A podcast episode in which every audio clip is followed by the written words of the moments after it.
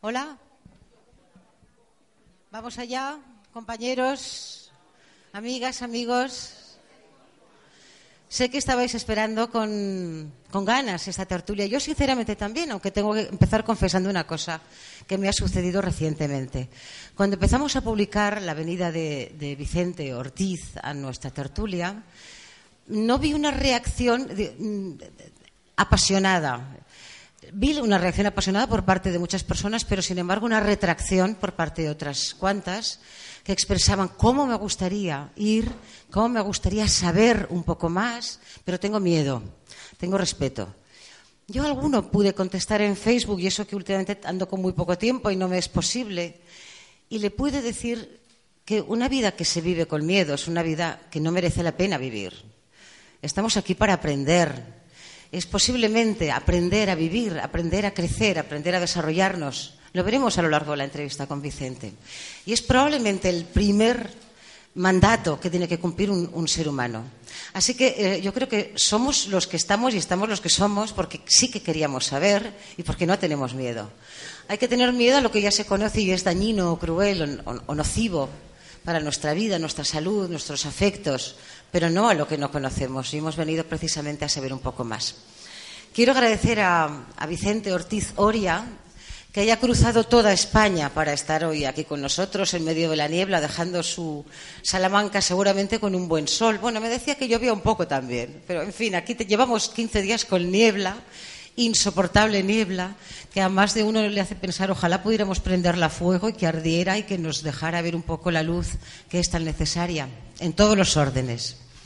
Em, voy a presentaros un poco a nuestro, a nuestro amigo, a partir de ahora, nuevo amigo hoy, Vicente Ortiz Oria es doctor en psicología, especialista en psicoterapia de adultos. Imparte las disciplinas de psicoterapia, hipnoterapia, comunicación, como prevención del malestar docente y enfermedad mental en la Universidad de Salamanca.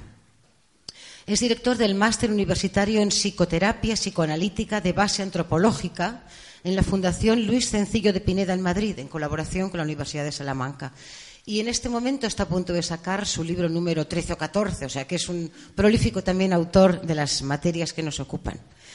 Y la primera pregunta yo creo que es como básica. Vicente, buenas tardes. Buenas tardes. Gracias por estar aquí. Yo suelo preguntar, ¿es, ¿es tu primera vez en Zaragoza? No. Pues eh, es un secreto también.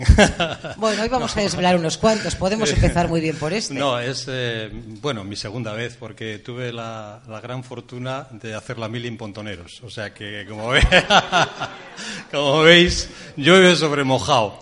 Entonces, bueno, pues ahora eh, en, este, en este momento ya no llevamos el traje aquel tan llamativo, ¿verdad? Y tan divertido. ¿De qué colores? Perdona, pero no tengo ni idea de cómo es un pontonero. Pontonero, bueno, era, es un regimiento que está en Monzalbarba y que ocupaba... Sí, hasta ahí llego, pero qué, uniforme tan llamativo Bueno, llamativo porque llevamos todos iguales, es una paradoja. Ah, es, de un poco que, que, la ciudad de Zaragoza se vestía de caqui o se vestía... porque estábamos miles de soldados de distinto orden, ¿verdad?, haciendo pues el servicio, el servicio militar. Y entonces, bueno, pues el servicio militar, pues ya que, ya que empezamos por ahí, que no voy a seguir, porque es un tema muy socorrido, pues fue una experiencia pues muy bonita, muy aleccionadora y también dificultosa, ¿no? Porque, eh, bueno, pues siempre los rituales y, bueno, y y las restricciones de los reglamentos siempre te colocaban en situaciones pues de, máxima atención. Pero bueno, aquello pasó, estuvimos 12 meses y bueno, aquí allí quedó una experiencia agradable y todavía nos seguimos viendo en.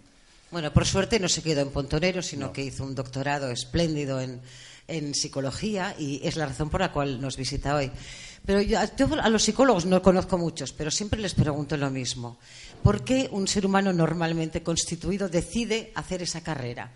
Y lo pregunto simplemente por pura maldad, porque siempre se ha dicho que los psicólogos y los psiquiatras estudian esas asignaturas, esas disciplinas, esas carreras, porque tienen que, la necesidad de analizarse a ellos básicamente porque pudieran encontrar algún desperfecto en la estructura previamente. Pero esto yo no sé si es así. es una broma en cualquier caso. No, pero, es coherente, es coherente y es correcto, yo creo.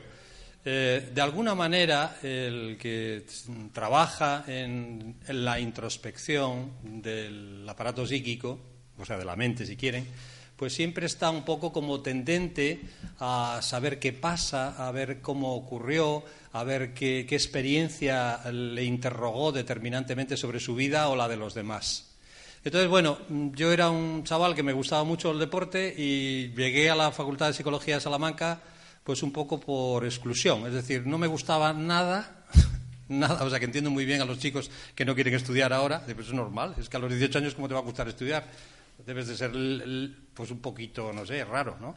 Pero bueno, ha cambiado mucho todo y ocurrió que... Ha empeorado bastante. Bueno, pero bueno, vamos a tratar de mejorarlo porque si no mandamos al universo un mensaje de empeoramiento y eso constituye también una, una, una rémora que nos, que nos paraliza el proceso energético, ¿no?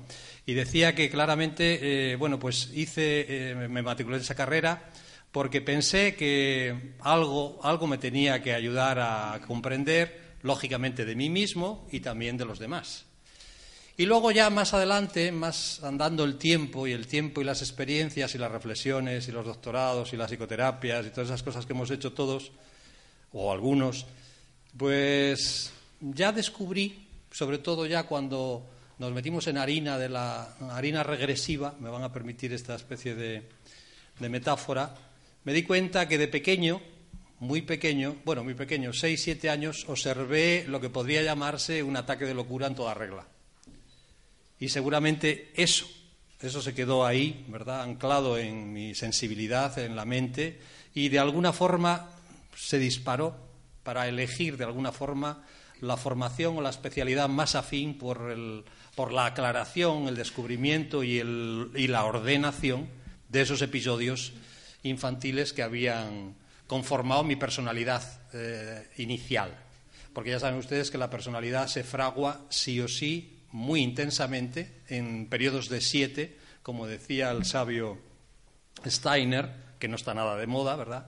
Rudolf Steiner, que ni siquiera hay libros por ahí, pues decía eso, que el ciclo de los siete es fundamental. Bueno, pues de a los ocho años a mí me, pasó aquella experiencia y entiendo que de los cero a los siete años es un periodo que incluso todo el psicoanálisis, toda la escuela psicoanalítica, que ustedes ya sabrán lo que es, pues incide y coincide en la importancia que tiene eso para el desarrollo evolutivo infantil. Y ya le dejo a Maricruz que me pregunte. Yo tengo tantas preguntas y después, por cierto, podéis intervenir porque le he preguntado a Vicente y estará encantado de que lo hagáis. Id preparando las preguntas que seguro que las tenéis. Sin miedo, por favor, ¿eh? aquí estamos en familia. Em, quiero preguntarle por la hipnosis concretamente. Uno ha leído lo suyo sobre la hipnosis y parece ser que hay tres grandes escuelas, pero a mí me gustaría saber qué es la hipnosis previamente, antes de decir la escuela ericksoniana o, la programación neurolingüística, en fin, entrar primero en una definición. ¿Qué es la hipnosis? Pues es una cosa fácil ¿eh? y es una cosa que mm, se puede asumir con mucha deportividad. La hipnosis simplemente es concentración. Concentración. Nada más. En un estado de concentración, una persona concentrada en algo, en sus apuntes, en su lectura, en su tarea, en su trabajo, puede entrar en un proceso de autohipnosis. ¿Ya vieron? ¿Y qué pasa si el sujeto es muy nervioso? Tal sería mi caso. Pues, te cuesta concentrarte, te cuesta relajarte, tienen que darte un golpe en la cabeza para que duermas, pues más o menos. ¿Cómo puede conseguirlo? Sí. Las universidades americanas lo que hacen es deporte deporte sí o sí en el currículum educativo. Es decir, deporte, más deporte y más deporte, y luego el chiquillo ya, el, el TDAH que llaman ahora, que es un invento nuevo, ¿verdad? ¿Qué es el TDAH? Bueno, es exactamente el niño, el niño que tiene impulsividad, déficit de atención y, cierta incapacidad de, de, estar atento en clase. Entonces, eso se ha llamado ahora así para el beneficio, ¿verdad? Voy a tener mucho cuidado con lo que diga. Perdón, gracias del beneficio de la industria farmacéutica. No voy a entrar más en ese tema. Una vez dicho eso, me voy a callar. Porque las palabras las lleva, las lleva el viento y son aladas, como decía Homero. En este caso no te preocupes, no saldrá de la provincia. ya te he dicho que además aquí estamos todos encantados de tenerte. No va a haber mucha trascendencia, pero tampoco pasa nada. Hay que empezar también mm, valientemente a denunciar.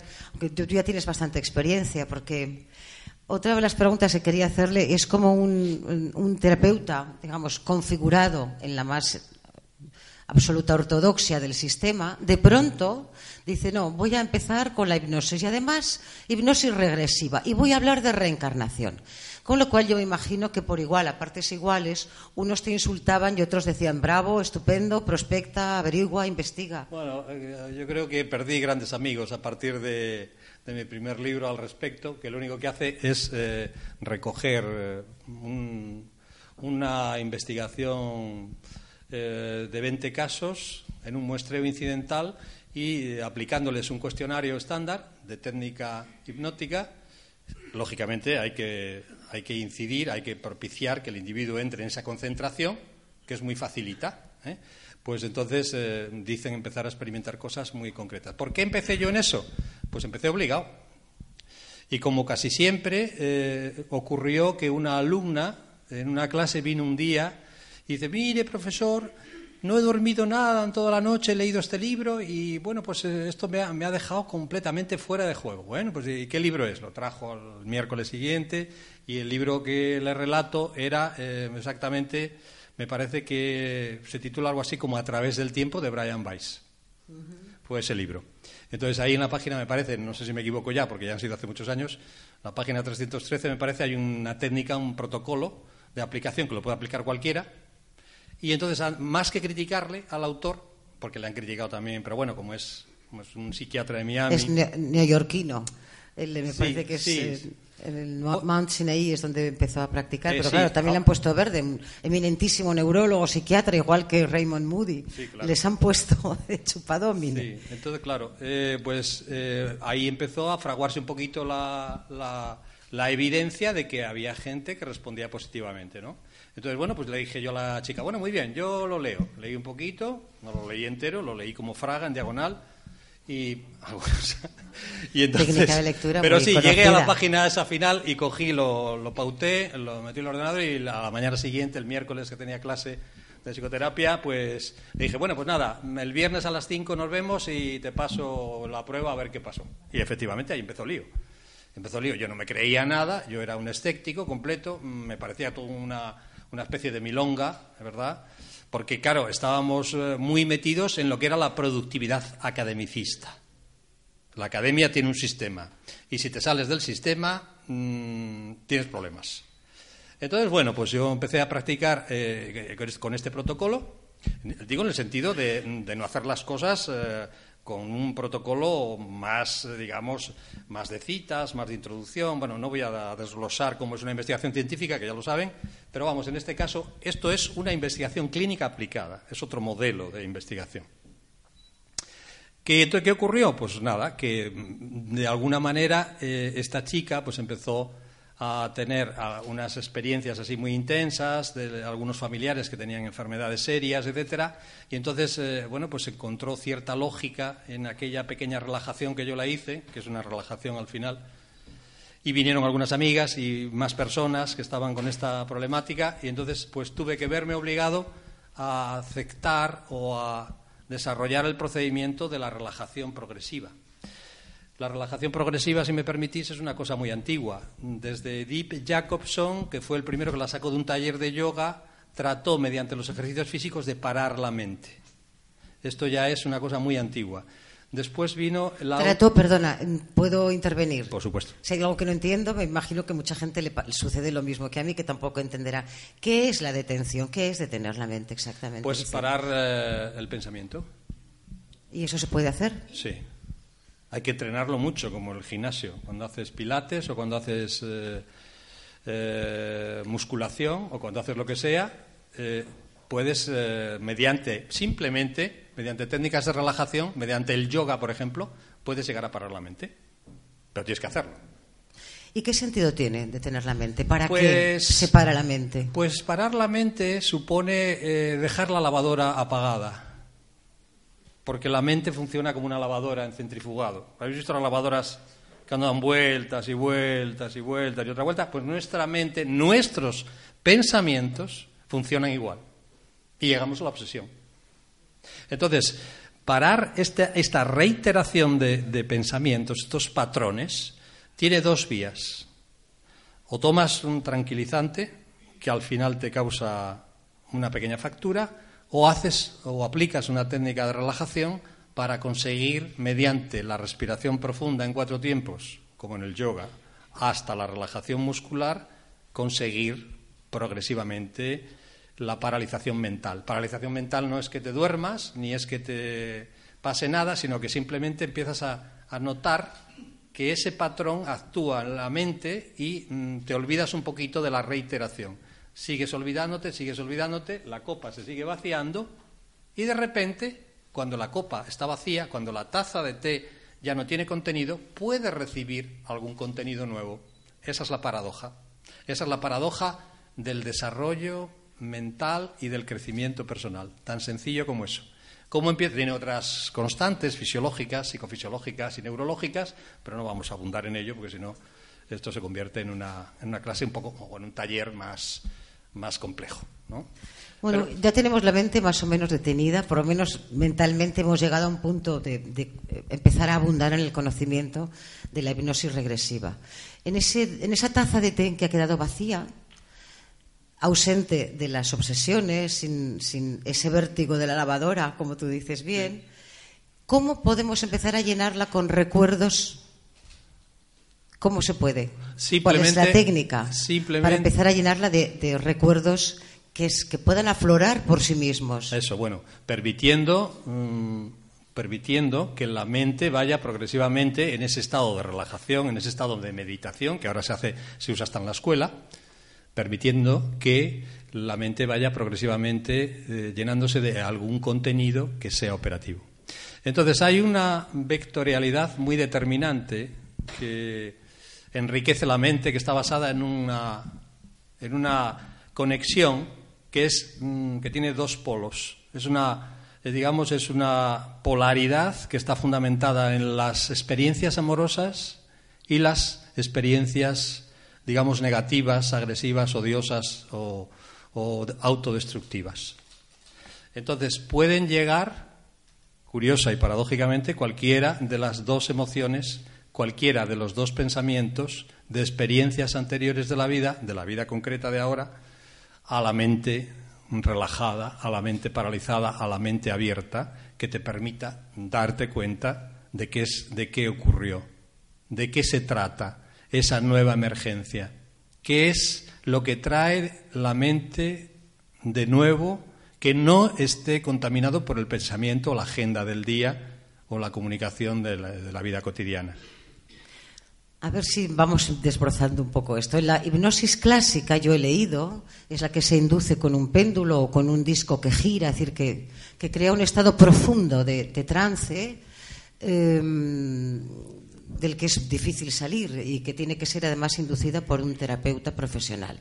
Después hay otra que es más flexible, la ericksoniana, que por lo visto, bueno, pues tú puedes elegir, porque estaba diciendo el doctor, vienen a nuestra mente recuerdos de amor y recuerdos de odio, pero en esta, digamos, tipología de, hipnosis tú puedes elegir. Es más flexible, tú puedes elegir el camino por el que tus mm, recuerdos van a, a llegar hacia ti o los vas a buscar tú. Es casi como una proyección o como una progresión de la ley asociativa, es decir, que la asociación mental que nosotros eh, producimos automáticamente va de repente o de alguna manera a tomar contenido en una asociación dolorosa o en una asociación feliz. Nos van a llegar emociones y pensamientos también, lógicamente, de un periodo de nuestra vida felices, y también nos pueden llegar pensamientos o emociones negativas de un momento determinado de la vida que nos ha producido dolor. Entonces, en esa, esa lógica no hay que preocuparse de nada, porque el, el psiquismo solo, el psiquismo solo y toda su experiencia vital se activa por la ley del sufrimiento del amor. Y entonces por ahí llega la conexión la que sea. Bueno, yo que he leído Pero... muchísimo, discúlpame Vicente, es que tengo que, que, ir centrando un poco el tema porque conozco también a nuestro público y sé, de alguna forma, intuyo lo que han podido venir a buscar. A ver si lo, lo centro bien sí, y sí, apuntamos. Ya llegaremos, ya llegaremos. Bueno, bueno, estamos en ello. Eh, los recuerdos felices son recuerdos felices, todos los tenemos, son fantásticos, maravillosos, nos recreamos en ellos, generalmente los recordamos bien Pero los recuerdos dolorosos tienen, otro, tienen otra pinta en nuestra psicología. Sí. Por los muchos libros que llevo leídos sobre el tema, sin haber entendido prácticamente nada, pero perseverando, Yo diría me que doy sí. cuenta, me doy cuenta de que es, el- es la pena, es el daño, es el dolor, son las experiencias traumáticas, es la pérdida de un ser querido, lo que nos lleva a buscar paliar de alguna manera, curar ese dolor. ¿Es así? Sí, sí, claro. Mm, Es así, casi tendríamos que entrar ya un poco en la, en la panoplia de casos, si quieres, pero mm, yo creo que hasta ahora estamos hablando de relajación, estamos hablando de respiración, estamos hablando de apertura de la conciencia y todavía no hemos llegado al procedimiento, a la técnica de la hipnosis, a la técnica de la, mm, del procedimiento por el cual estamos tratando de que el sujeto pare la mente, respire, se oxigene, relaje los músculos hasta que prácticamente los músculos no existan, etcétera, y llegue a una expansión de conciencia. La expansión de conciencia la consiguen prácticamente de motu propio el 25% de la población, según los estudios de Aaron. Es decir, aquellas personas que se denominan paz, que son personas altamente sensibles y dotadas. Hay un 25% de la población, cada vez más. Esto es sospechoso también, porque nos puede hacer indagar en qué, tipo de causalidades hay para llegar a este tipo de, de advenimiento, ¿no? Claramente, en mi experiencia educativa, y voy a un caso concreto, yo observo que los niños que vienen a la facultad ahora son mucho más sensibles que los que tenía cuando empecé, cuando era un profesor joven. Ahora ya sigo siendo joven de espíritu, nada más. Entonces, ¿qué ocurre? Pues que eh, si bien están como más mediatizados por la imagen, y creo sinceramente que el, esfuerzo les pesa un poquito, sin embargo tienen una gran sensibilidad, tienen una gran captación de las cosas, tienen un proceso de empatía muy desarrollado. Y esto es lo que es verdaderamente interesante en las nuevas generaciones. Entonces, estas personas eh, nos ayudan a entender mejor todos estos campos de la mente novedosos, que también son clásicos, y nos permiten pues entender un poco el, proceso de, de la vida psíquica, ¿verdad? Y qué es lo de volver atrás y lo de volver adelante. Bueno, pues esto, si me lo permites, el psicoanálisis ya lo inventó hace mucho tiempo, desde 1900, eh, toda la escuela de postfreudiana y desde el mismo Freud, lógicamente, ya en su interpretación de los sueños de 1901, habló reiteradísimamente de lo que era el mecanismo de la regresión. La regresión es un mecanismo muy elemental. Es como que de repente tienes 40 años y te encuentras yendo a una discoteca como si tuvieras 20. O sea que entonces algo cambió. O la adolescencia llega hasta los 40 años, perdón, o la adultez eh, se ha ido más para, para allá, cronológicamente, tomando la cronología vital de forma lineal, o, y la vida infantil se acortó. Se acortó decididamente. Bueno, entonces regredir es volver a un espacio temporal, emocional y simbólico pasado en el tiempo, pero de forma concreta y presente. Es decir, como yo he hecho cuando he llegado aquí, regredo a mi etapa de pontoneros. Pero claro, regredir a mi etapa de pontoneros no significa nada más que una elaboración cognitiva. No sé si entienden el concepto. Una elaboración mm, no ética, mm, otro concepto, perdón, del pensamiento y recuerdo, que, echando mano del background de la memoria, aquellas experiencias. Pero claro, seguramente que habré reprimido algunas experiencias dolorosas de aquella, de aquella experiencia y esas no están accesibles a la mente. Entonces, si esas me dan muchos problemas, tendría que hacer psicoterapia para liberar, para airear, para drenar, para catartizar, para reaccionar, todos esos componentes de las emociones. Y eh, si no lo hago, pues a lo mejor creo pequeños síntomas o problemas de conversión. Entonces, hasta ahí estamos intentando entender qué es la regresión desde el punto de vista psicoanalítico, para poder entender luego qué es la regresión desde el punto de vista de la experiencia hipnótica. No sé si se sigue el argumento.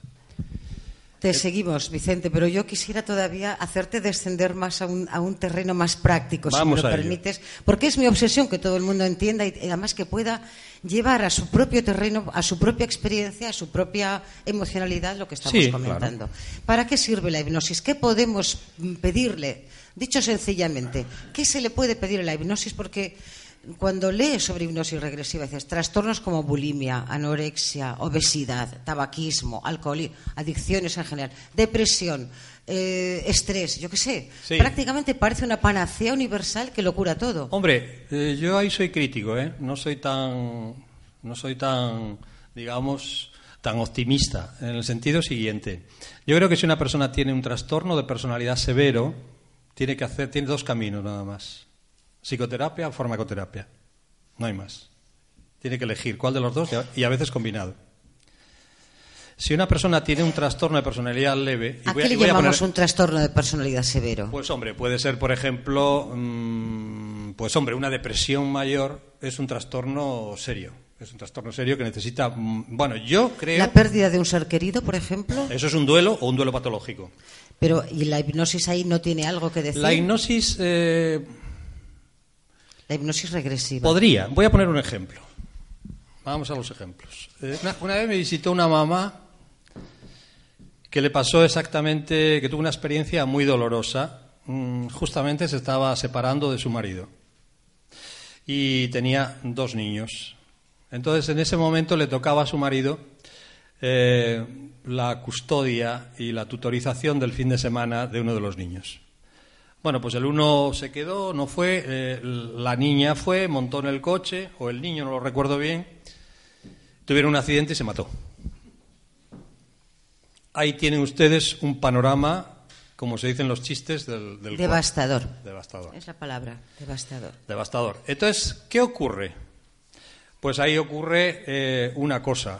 Mm, La persona puede hacer, puede llorar, puede medicarse, puede sufrir, mm, puede enquistarse en un duelo patológico, puede desarrollar un padecimiento tan visceral que puede incluso desarrollar un cáncer y puede eh, realmente morir. ¿Qué puede hacer la concentración relajada o la hipnosis eh, como sistema de expansión de conciencia? Puede ayudar, puede ayudar en estos casos severos. ¿Ven? Ahí tienen un caso severo en el que sí puede ayudar. Bueno, pues en este caso vino la mamá, me lo contó, estuvimos una serie de días escuchando, llorando, consumiendo cajas de clines y otro clines y otro clines, otra caja y otro día y otra semana y ya pues en un momento dado dije bueno vamos a intentar eh, vamos a intentar movilizar un poquito esta- este tema a ver qué ocurre entonces la, la ofrecí la posibilidad de hacer una concentración guiada en tres pasos el primer paso que es lo que es la técnica de relajación asociativa que yo llamo pero que está inspirada y basada en la técnica de eh, regresión de Brian Weiss y de otros muchos autores, que nos llevaría eso también, digamos, un tiempo explicar. Bueno, entonces eh, aprendió a respirar abdominalmente y a relajarse muscularmente y con un periodo suficientemente concreto de tres meses, practicando en casa, tres veces al día, de repente un día consiguió eh, sentirse muy tranquila, muy tranquila.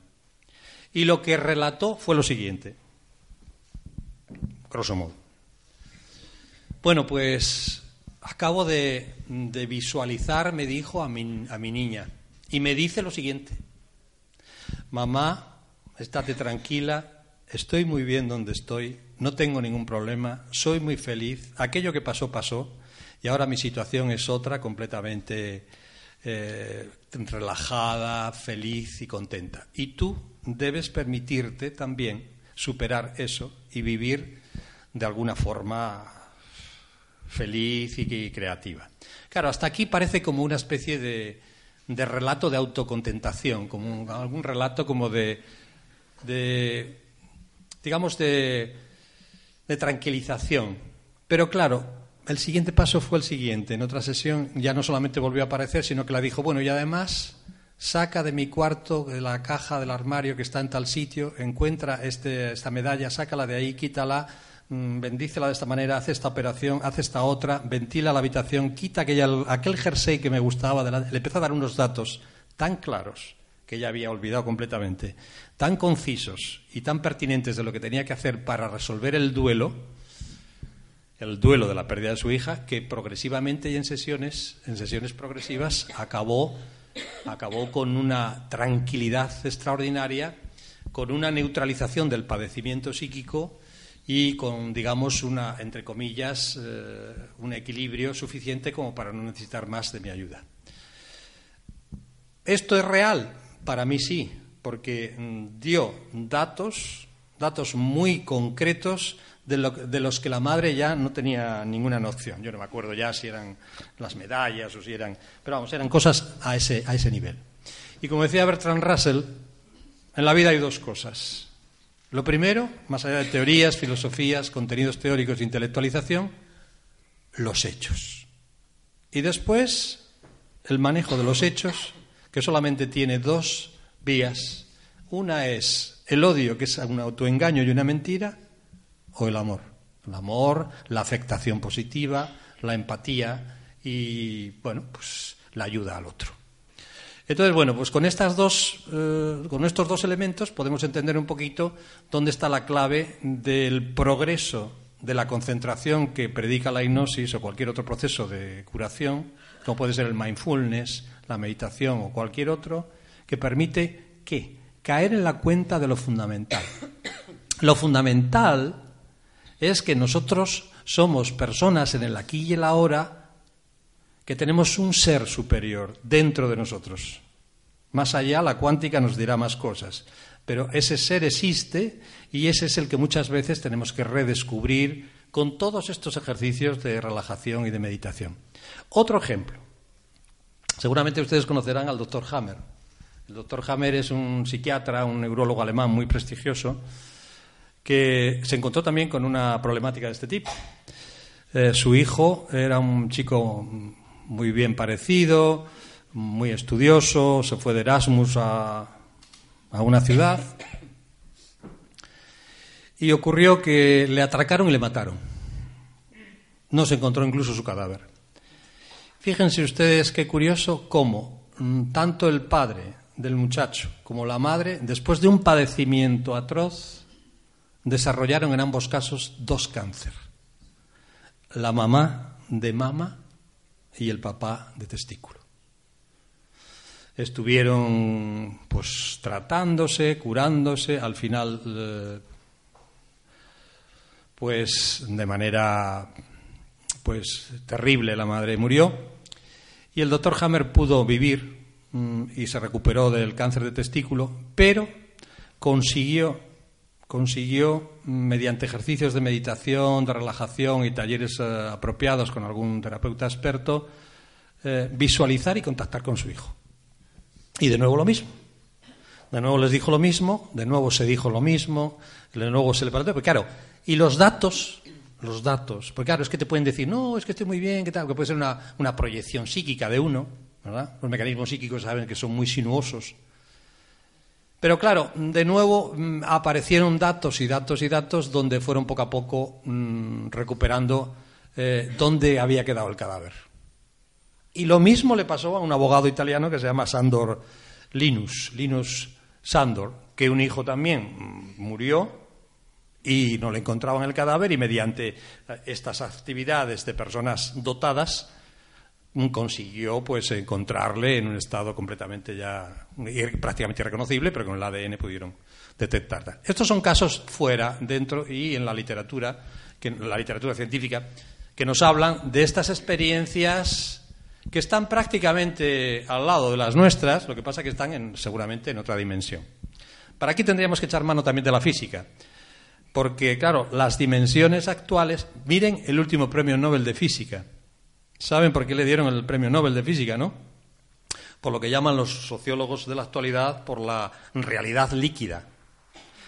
Parece ser, nosotros nos movemos en una tridimensionalidad sí o sí, ¿no? alto, ancho, largo. Eh, parece ser que hay eh, entidades ahora físicas que ya se mueven en, una, en un parámetro de dualidad. Las pantallas líquidas, el grafeno, toda una serie de sustancias no, tienen tridimensionalidad, tienen simplemente una dimensionalidad. Y posiblemente estemos entrando en un periodo de la investigación y de la física en la que progresivamente eh, nos den eh, claves, y sobre todo la investigación, pues estoy hablando de un premio Nobel, para poder entender cómo la realidad eh, se nos escapa de los parámetros de lo que entendemos por real. Entonces yo creo que hasta aquí teníamos que hacer esta, esta parada. Decir, que la comunicación mediante la meditación o mediante la concentración hipnótica o mediante el mindfulness o mediante el yoga puede permitirnos acceso a una realidad superior o inmediata o a una realidad que es circundante, pero que mm, lógicamente no tenemos acceso si no entramos en un nivel operativo mental de captación de esa realidad. Es decir, con un predominio del hemisferio derecho mayor progresando hacia un estado alfa. Hasta aquí la. Bueno, yo mm, le he advertido a Vicente, voy a hacer un poco de abogada del diablo, tal es mi obligación como periodista, porque tengo que refutar algunas cosas, no porque las refute yo, sino porque eh, hay muchos casos concretos y teorías que circulan y que de un tiempo a esta parte además han organizado un cierto revuelo dentro de la tribu del psicoanálisis y de la y de la hipnosis, y es la que menciona el síndrome de la falsa memoria. Vamos a ver, si somos un ordenador, un ordenador, si, la, si la, mente, la mente no es un ordenador, eso es lo que quería decir, un ordenador solamente puede funcionar asociando millones y millones y millones de datos, pero datos que ya han sido previamente introducidos. Sin embargo, nuestra mente es una pantalla absolutamente abierta al cosmos, en todas direcciones, y por lo tanto absorbe de todas partes, incluso Mm, sé que es una teoría extendida, como humanidad tenemos recuerdos compartidos. Desde hace 500 millones de años que salimos de África y echamos a andar hacia el norte, no sé por qué, hacia el norte con el calor que hace en África, pero lo hicimos. Y nos desperdigamos por el mundo, pero esa memoria la tenemos todavía. Que no la reconozcamos no quiere decir que no la poseamos. Entonces, estas mm, gentes que refutan la hipnosis regresiva como autora material de, falsas memorias se, se, ciñen a eso. Bien es cierto que es más difícil ahora, después de escucharte estos casos en los que además hay informaciones que una persona en ese duelo por la pérdida irreparable de un hijo no puede saber. No puede saber si él mataba al chaval, dónde se encuentra el cadáver. Pero en otros muchos casos, uno tiene la sensación de que el hipnotista se sienta frente al paciente, el, paciente se relaja, empieza a alargar y habla de todo lo que ha leído. Si a mí me, me hipnotizas, Vicente, espero que algún día lo hagas. Yo he sido muy lectora en mi infancia de Jack London. Yo te voy a contar que he estado en una cabaña en las montañas rocosas cazando alces eh, en unos inviernos durísimos y que me mordió un jamón el lobo. Por ejemplo, ¿por qué? Porque desde los 5, 6, 7 años he leído Jack London y tengo esas imágenes en la cabeza. Ya nada que me estimule las voy a soltar. ¿Y la cicatriz también? También. No, no, no, esa ya no. Esa ya se queda ya para el archivo, archivo de Indias personal. Pero es verdad que tu mente absorbe de tantas cosas. Yo le contaba a Vicente, me perdonáis esta parrafada cuando el que tiene que hablar. A mis hijas les tocaba el piano cuando no habían nacido todavía. Durante todo el embarazo tocaba el piano con mis hijas. ¿Qué sucedió cuando nacieron y tenían alguna pequeña molestia, alguna enfermedad, no conseguían dormir? Yo tocaba el piano y se dormían, siendo bebés. Recordaban gratamente en esa fase de vida intrauterina el mensaje de mamá, y es que la música es estupenda. Por lo tanto, no sabemos en qué punto puede haber contaminación. Si hablamos de la gitana Esmeralda, que cosa que le he recordado a Vicente, es muy probable que alguien que dice haber sido una gitana en otra vida y que se llame Esmeralda es porque ha leído, y me parece bien, a Víctor Hugo en Notre Dame de París, el jorobado de Notre Dame de París. Y por lo tanto puede haber recuerdos de otras vidas, pero puede haber contaminación mucha contaminación también de nuestra propia volátil, infinita, maravillosa, irreductible imaginación, que para eso está. Muy bien, muy bien. Bueno, yo, si queréis, puedo, tratar de, hacer como los cirujanos, tratar de discernir un poquito los contenidos, a ver si entre todos llegamos a, a un acuerdo, ¿no? a una convicción. Bueno, pues yo creo que hay varias cosas. Cuando uno investiga sobre un tema, al final acaba encontrando lo que investiga. Yo hice mi tesis doctoral sobre el estrés docente cuando no se llevaba, que también me, generó bastantes disgustos porque me atreví a decir eso de que los profesores pues teníamos estrés.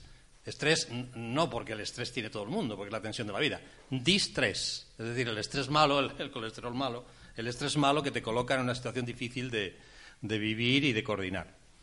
Entonces aquello sentó como un jarro de agua fría cuando el profesor era, de alguna forma, pues el, centro de la, de la clase, eh, se desarrollaba el magistrocentrismo y se desarrollaban todas las técnicas en las que el profesor tenía mucho peso.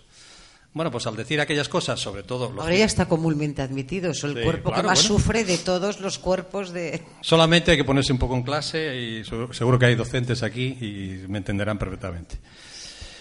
De todas formas, con eso, con eso ya tenemos un dato, ¿verdad? Eh, luego, los datos de la memoria contaminada son reales, claro. Es decir, si tú tienes una reiteración constante en contenidos que no le permites al paciente dilucidar lo suyo, lo estás contaminando. Entonces es posible que esa contaminación pues sea, sea clara y concisa y atrogénica, ¿no? Y tercero, hay otra cosa que es muy clara. Desde que las tribus indoeuropeas eh, colonizaron toda, desde la India para acá, y también desde África anterior, eh, lógicamente eh, la especie humana antropológicamente se mueve y se desarrolla por símbolos, por símbolos. Entonces, si tenemos universales de especie que nos concitan a todos antropológicamente, también podemos pensar que desde esa perspectiva toda la especie tiene un conector común. Y entonces será un conector de la gran mente universal que formamos todos y de la gran mente universal inconsciente que formamos todos. De ahí le llevó a Jung a hablar del inconsciente colectivo. Entonces, somos una mente universal que tiene a su vez colectiva, que tiene a su vez una mente inconsciente colectiva y que se eh, comunica o se dinamiza mediante símbolos. Por lo tanto, eh, la conexión de lo simbólico es muy difícil. No hay un diccionario de símbolos exactos para todo tipo de problema, para todo tipo de sueño, para todo tipo de patología o para todo tipo de desajuste mental ni siquiera para todo tipo de desarrollo social. Porque, claro, vamos a poner un ejemplo. Los símbolos, por ejemplo, de los maoríes no son parecidos ni tienen mucho que ver con los símbolos de los bosquimanos. Sin embargo, habrá un metasímbolo que a lo mejor les coordina de manera estructural. Pero claro, sería entrar ya en un análisis muy detenido de la cultura.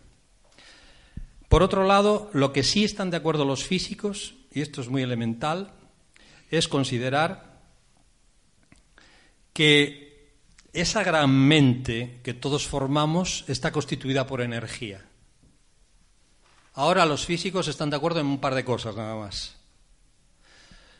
Que todos de acuerdo. Casi todos, no creo que haya nadie, ningún físico que no esté de acuerdo en dos cosas. Una, que la naturaleza del universo y la nuestra está conformada por la misma materia, es decir, por el átomo, y el átomo que es invisible y vacío en su mayor eh, representación tiene la capacidad de ser eh, de transformarse pero no destruirse.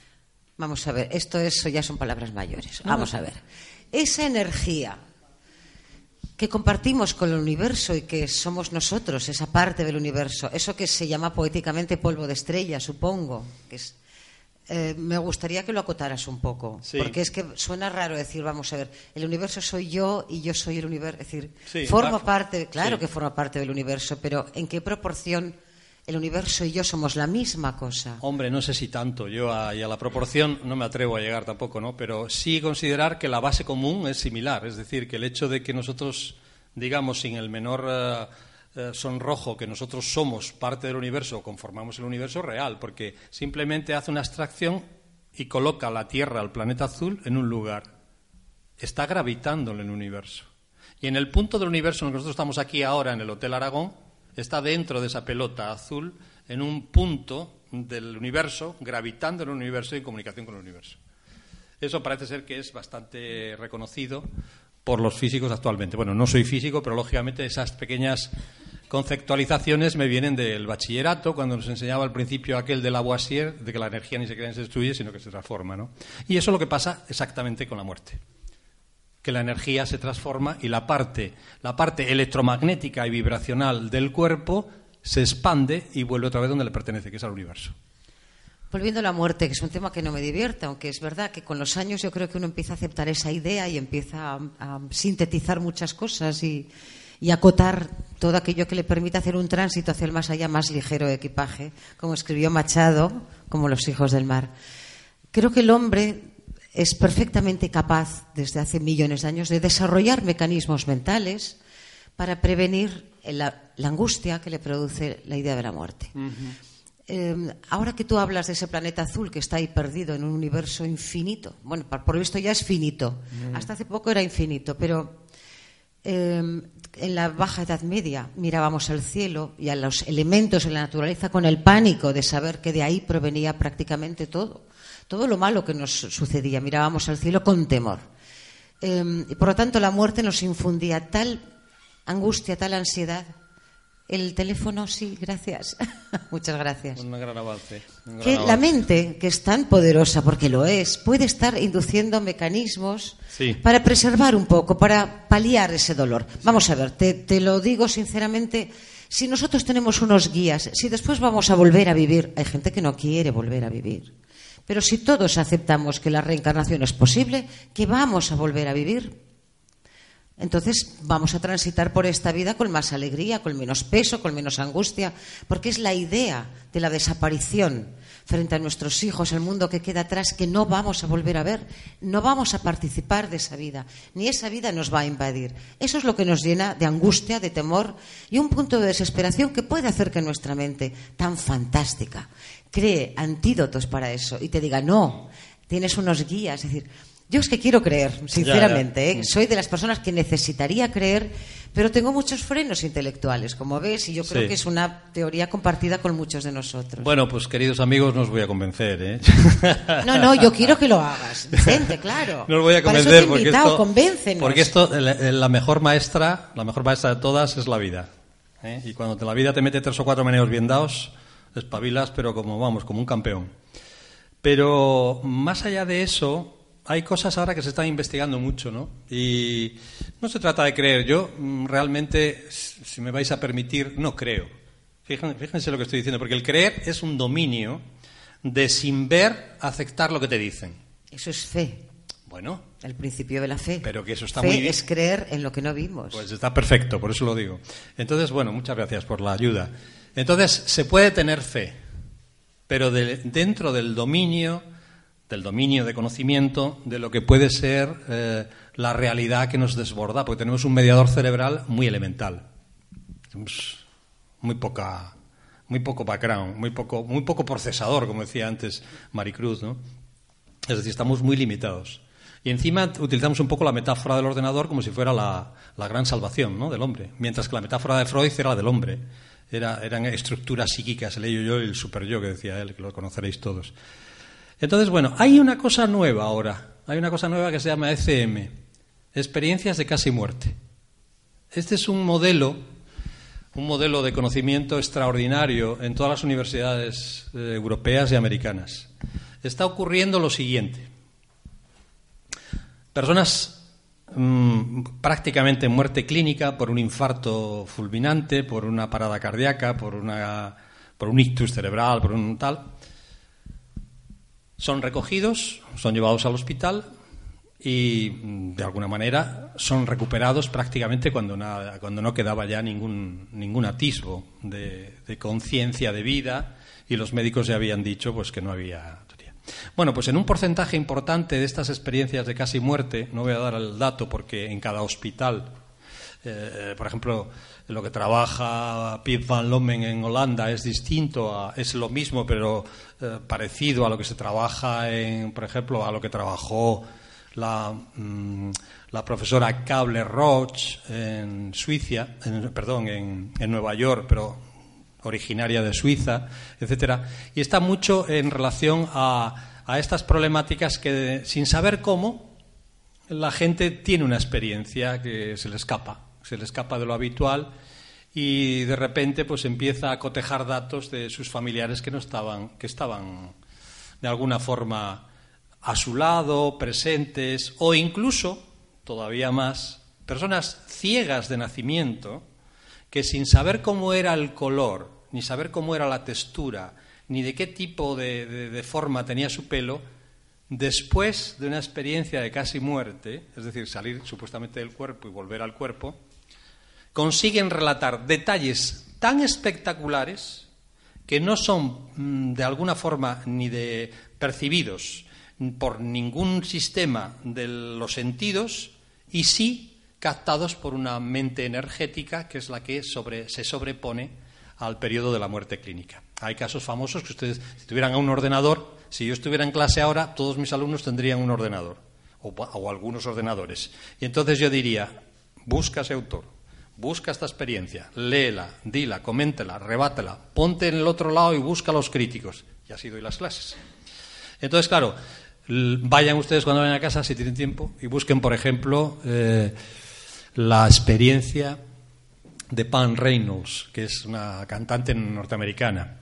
Bueno, pues a esta le hicieron una. Esta tuvo un aneurisma en la base del tronco del cerebro y la hicieron una circulación extracorpórea durante dos horas, prácticamente, fuera, de, fuera del, del cuerpo, completamente sin conciencia, sin conocimiento, sin ningún tipo de, de, percepción sensorial, operada por el cardiólogo también Sabon, Michael Sabon, y eh, cuando volvió a la conciencia, pues empezó a relatar todo, todo lo que había pasado, todo lo que había visto, incluso, está muy bien porque se ve en Google esto perfectamente, relata los aparatos que habían llegado nuevos, que ella no sabía que habían llegado, y los concreta perfectamente en la forma porque fueron los que se utilizaron para su trepanación craneal.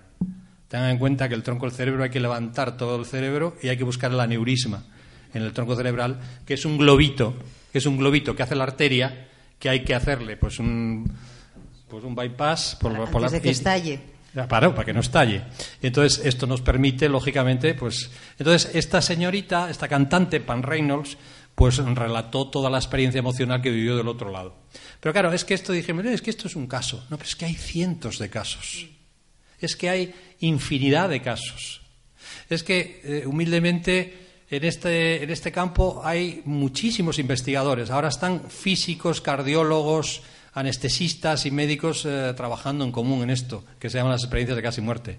Y son muy interesantes los avances de Stuart Hameroff y, otro, y un tal Sir Roger Penrose, que ha estado a punto de ser premio Nobel por física también. Pero bueno, no les quiero atacar con datos, no les quiero hipnotizar con nombres.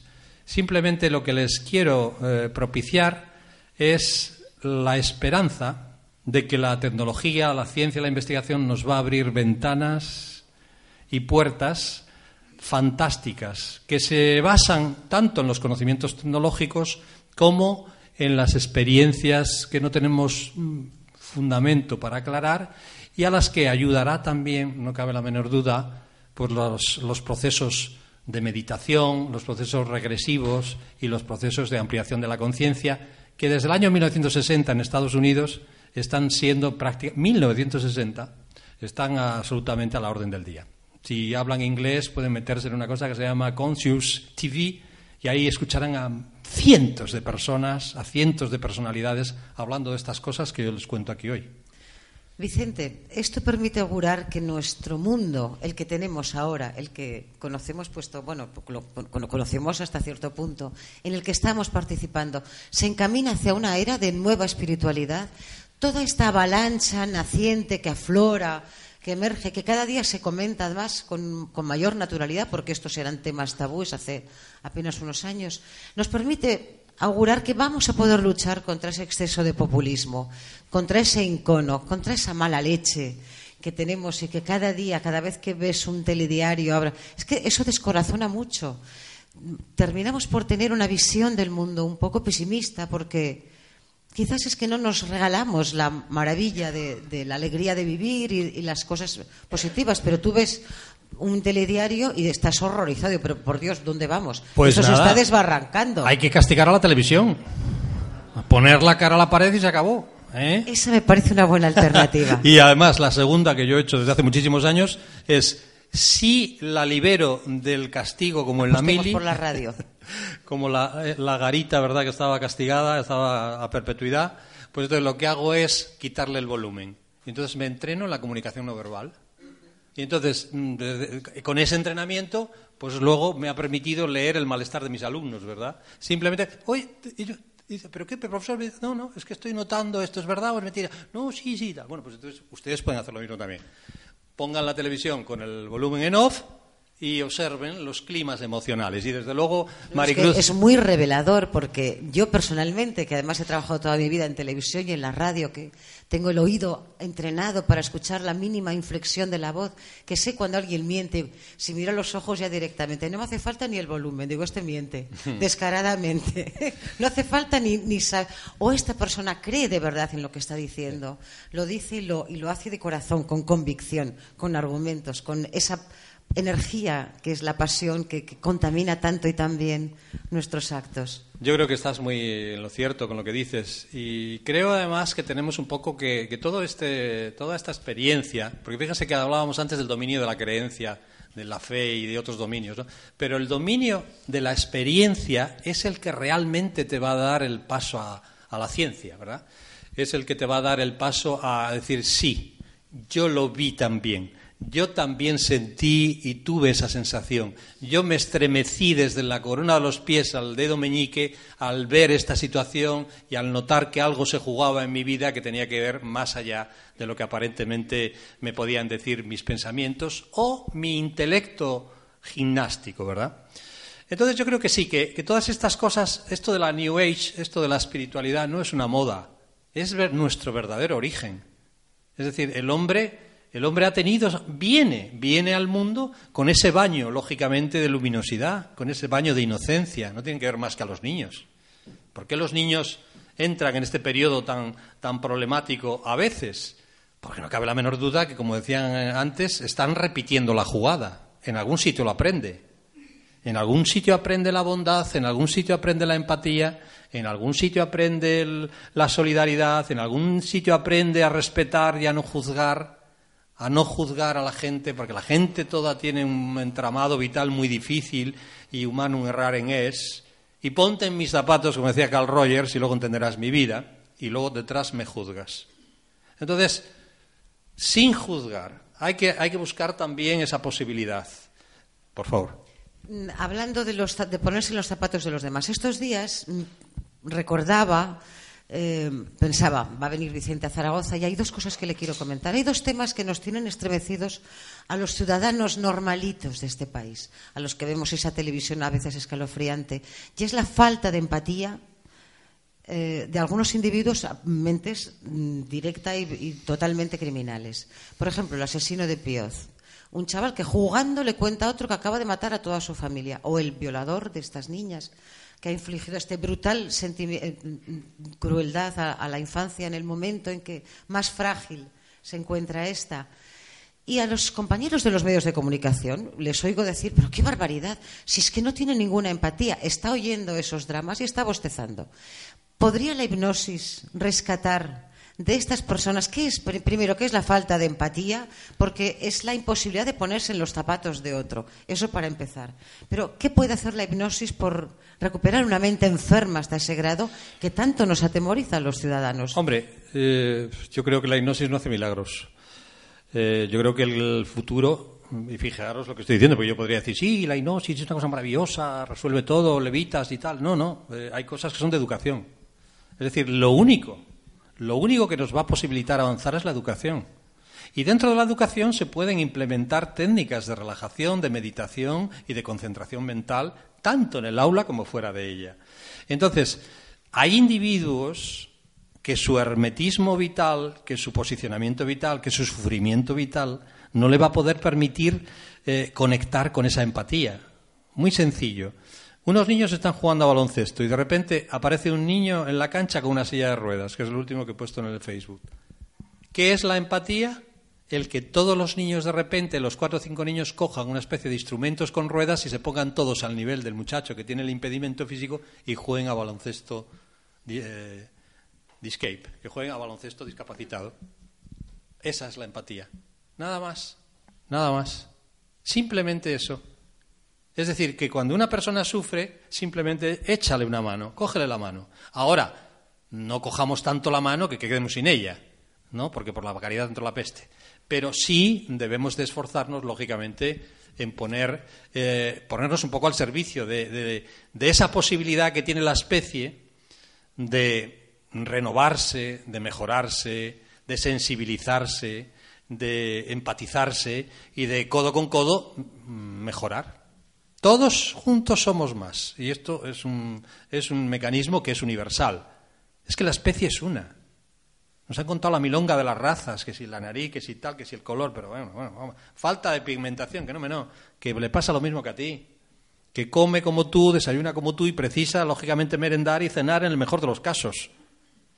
Y que quiere exactamente igual que los niños de Suecia tener una familia y cuando tienen el Volvo, pues luego a lo mejor va a apuntarse a un taller de, de meditación, pero, pero hasta que consiguen esto, ¿cuándo lo van a conseguir otros? Entonces, bueno, tenemos que mejorarnos y ayudarnos para poder progresar. Si no lo hacemos, porque esto es un mensaje casi bíblico, si no lo hacemos, pues lógicamente eh, pues recibiremos los daños colaterales que llaman ahora, ¿verdad? Los daños colaterales. Veremos a ver cuáles son. Lo estamos recibiendo ya, alguno que otro. Claro, veremos a ver cómo son y, a, qué nos aboca. Em, he prometido que iba a dar turno de preguntas a quien desee hacerlo. ¿Hay alguien aquí que quiera formular una pregunta? Vicente Ortizoria. Yo le prometo que no sé si la voy a responder, pero por lo menos escucharla seguro. ¿Te puedes poner en pie, por favor? Así te, te vemos. Te dejo mi... Y te, y te escuchamos todos. Vamos, ¿se tiene constancia clínica de por qué las ondas electromagnéticas son distintas en una persona hipnotizada que cuando una persona no hipnotizada está despierta o dormida. ¿Se, sabe, se tiene constancia clínica de por qué se produce esto? Bueno, eh, ¿por qué se produce? Yo creo que hay, eh, si me lo permites, eh, un trabajo mayor de un hemisferio cerebral frente a otro. Es decir, que cuando nosotros estamos haciendo tareas de, alta definición analítica, estamos potenciando todo el cerebro izquierdo, parece ser. Y entonces este cerebro izquierdo desarrolla un potencial distinto al potencial meditativo, mm, creativo o de las distintas inteligencias que ya planteó Gardner. ¿no? Entonces, en la meditación, en el mindfulness, en la concentración relajada, en la respiración progresiva, en las técnicas de meditación y de relajación, y en la, en la hipnosis si quieres también, pues la hipnosis está muy mitificada también. ¿eh? Entonces, aquí en lo que predomina, lo que se activa más es el campo eh, del hemisferio cerebral derecho. Y entonces ah, existe el cuerpo calloso, pero bueno, que es el que conecta a los dos y por eso dicen algunas personas, no, es que a mí me va muy bien el izquierdo y también me va muy bien el derecho. Claro, esos son los, eh, los bienaventurados que decía el otro. Los pianistas, por ejemplo, los músicos. Los que tienen Esos tienen, pueden hacer una especie de doblete. Eso dicen. Según lo que yo entiendo, yo creo que hay una predominancia mayor del otro hemisferio. Por eso hay distintas ondas cerebrales que, que se pueden ver pues, pues por ejemplo, con, colocando el casco de los potenciales evocados, que es un gorrito que te hace una especie de, electrograma y en los electroencefalogramas también. Y ahí estamos viendo tres cosas, o dos por lo menos, que el cerebro tiene un potencial electromagnético y vibracional, igual que el corazón. Por eso hacemos un electrocardiograma también. Entonces, bueno, conjugando esos dos niveles, algo de esa electricidad tiene que ser, no, no se puede, energética, lógicamente, no, tiene, no se destruye. Esa es la clave un poquito de entender el, el elemento básico. Si no es abusar, me gustaría hacer una segunda pregunta en relación con esto. A mí me extrañó mucho que en, que en ninguna revista de divulgación científica los, los, equipos que investigan la hipnosis de manera científica nunca hay algorítmicos. ¿Por qué? Si en, todas, si en la neurología, en toda rama, la, la asociación entre algorítmicos, neurólogos, biólogos, eh, está dando tan buenísimos resultados, ¿por qué la investigación de hipnosis prescinde de las simulaciones por algoritmia? Pues no, pues no lo sé muy bien, pero vamos, yo sí que te diría, eh, tengo que decirte que yo tengo más experiencia en el campo clínico, ¿no? O sea, yo he, utilizado el procedimiento de investigación clínica, individual y grupal, si quieres, pero básicamente individual. Entonces entiendo que eh, desarrollar, bueno, practicar o investigar en la hipnosis en la Universidad Española hasta hace exactamente cinco años era inviable. Es inviable ahora.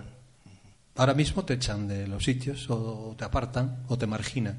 Si yo defiendo una tesis doctoral de alguien que ha trabajado sobre la hipnosis, me ponen el, espantapájaros en la espalda y, bueno, no, no me hacen moving, pero, vamos, se quedan con ganas, o sea, No, no, hay, no hay ni trayectoria, ni vocación, ni apertura, ni flexibilidad eh, epistémica, es decir, del conocimiento para poder permitirnos esas diferencias. Así que, estando así el patio de casa de la universidad en general, ¿cómo, no, cómo le vamos a pedir a, la gente que haya flexibilidad en la aceptación de las diferencias culturales. Si es imposible.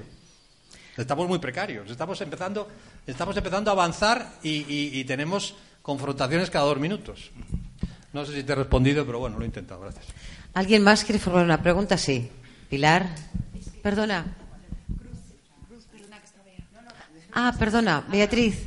Bueno, Beatriz es mi hija, así que le tengo que dar sí o sí paso en algún momento porque si no, en casa pagaré las consecuencias. Pilar. Bueno, Beatriz. Empiezo yo, ahora que lo tengo yo, luego te lo paso a ti, ¿vale? ¿Qué tal? Yo quería hacer una pregunta muchísimo menos técnica, más práctica, en mi caso por lo menos. Yo soy una persona que, que soy muy nerviosa, me falta, bueno, tengo muchísimos problemas para concentrarme y da la casualidad de que en este momento estoy, aparte, trabajando ¿no? por la mañana y luego por la noche, por la tarde, estoy estudiando, estoy investigando. Una cosa que, bueno, está vinculada en cuanto a la temática, pero realmente en cuanto a la forma o la metodología no, porque trabajo en un banco y luego por la noche estoy investigando eh, pues una metodología, en marketing fundamentalmente, eh, sistemas emocionales, eh, afectivos de los empleados de banca, pero tal. a mí me cuesta muchísimo concentrarme y luego llego cansada, ¿no? Eh, y esto seguramente le pasará a mucha gente en otros ámbitos. Eh, ¿Recomendarías, volviendo a la parte en la que has comentado, el, tema de la importancia de hacer ejercicio, ¿no? o, que las universidades americanas estaban eh, fomentando que los alumnos hicieran deporte para conseguir concentrarse, ¿no? llegar a esa profundidad ¿no? de conocimiento, incluso entender mejor ¿no? los, o sea, ¿recomendarías? Sí, bueno, no solamente lo recomendaría, sino que cambiaría el currículum, ¿no? Cambiaría el, currículum de la, de la, docencia, porque es que, eh, fíjense que no se ponen de acuerdo todavía, ¿eh? No, no hay manera de establecer... En cambio, en Finlandia no hay problemas para eso, todos lo sabéis. Entonces, sí, yo creo que por un lado deporte, pero yo creo que más fácil todavía y más elemental, técnicas de relajación. Las técnicas de relajación eh, se hacen en tres minutos, se incorporan en tres minutos, vamos. Es respirar con el estómago bajar el diafragma, los músculos intercostales tiran para abajo, el árbol bronquial y los pulmones se abren y coges cuatro litros de, oxígeno frente a dos si haces una, una, respiración muy periférica, muy aérea. Entonces, simplemente con el ejercicio de la respiración profunda, mm, te cambia el sistema cerebral y te cambia la oxigenación y el fluido sanguíneo, etcétera, etcétera, etcétera. El masaje aórtico, todo cambia. Entonces, simplemente relajación. Es decir, una técnica de relajación, no es más que eso. Sin llegar a la hipnosis, técnica de relajación. Y entonces de repente bajas. Tú tienes mucha energía cerebral y mucha energía física y vital. Claro, pero la tienes para algo. Porque los que vienen con energía vienen para algo. Vienen así por algo, no vienen. Los que vienen con energía. Sí, tienen ya un destino adjudicado de actividad concreta. Porque tienen papeles que resolver. Ya, ya.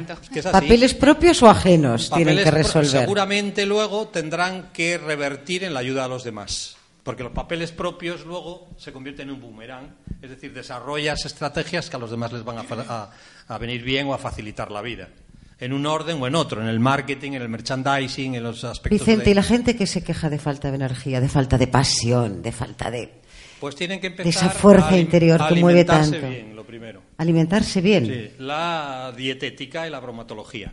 Y después tienen que empezar también Claro, pero eso es difícil, ¿eh? porque la gente no, está dispuesta a, comer algunas cosas y a dejar de comer otras. Y luego está también, lógicamente, muy recomendado pues todo lo que son actividades de relajación, de concentración. Ahora los niños ya cuando se ponen nerviosos en clase ya vienen con tres añitos y así y hacen, mm, hacen el om, hacen el om. pues lo han enseñado la maestra. Yo creo que esto es, esto es fundamental, esto es fenomenal. ¿eh? Esto es una cosa que ya lo quisiera haber tenido yo en el colegio, que andábamos todos los días porque claro, éramos inquietos y cobrábamos todos los días tres y cuatro veces, ¿no? no era una vez sola. Pero bueno, hemos conseguido llegar aquí a base de sustos y de... ¿eh? De a lo mejor gracias también a alguno de estos cobros. Sí, sí. Que a muchos les hace falta y, ni se les pasa a los papás por la imaginación. Ya andan los niños a silvestrados fastidiando, iba a decir otra cosa, al personal y lo que te rondaré porque no han empezado ni a, ni a crecer. Pilar, Yo te quería tu turno.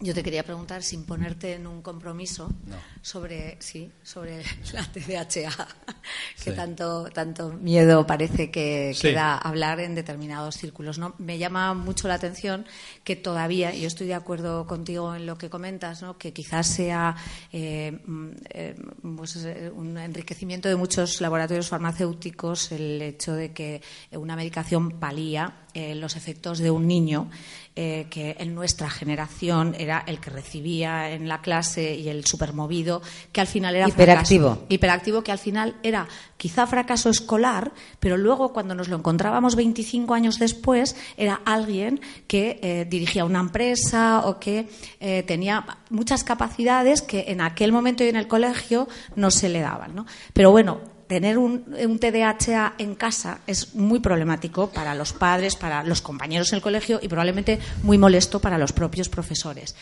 El mindfulness funciona con niños, la, em, hipnosis eh, suave puede ayudar a, los niños y desde qué edad eh, se puede tratar a un niño que se sospecha una TDAH o un TDAH? Bueno, yo creo que es un ejercicio, perdón, yo no sé si terminaste. Sí, he terminado, sí, sí, muchas gracias. Solamente... Yo creo que eso del TDAH es una cosa bastante es hipercompleja, pero también sencilla. Ya que decías de cuando no éramos nosotros niños, nosotros cuando teníamos eh, hiperactividad de pequeños, que la solíamos tener, porque hay que, hay que ver quién aguanta siete horitas en el pupitre. Porque aquí lleváis una horita. Bueno, vamos dentro de media hora a ver cómo andamos. Pero te quiero decir, toda la mañana y parte de la tarde, o hasta las dos, en clase, con una diferencia generacional salvaje, con un crecimiento mental completamente distinto en la diversidad de las inteligencias con niños que tienen dones, por ejemplo, de ser empresarios espectaculares y no paran o comunicadores.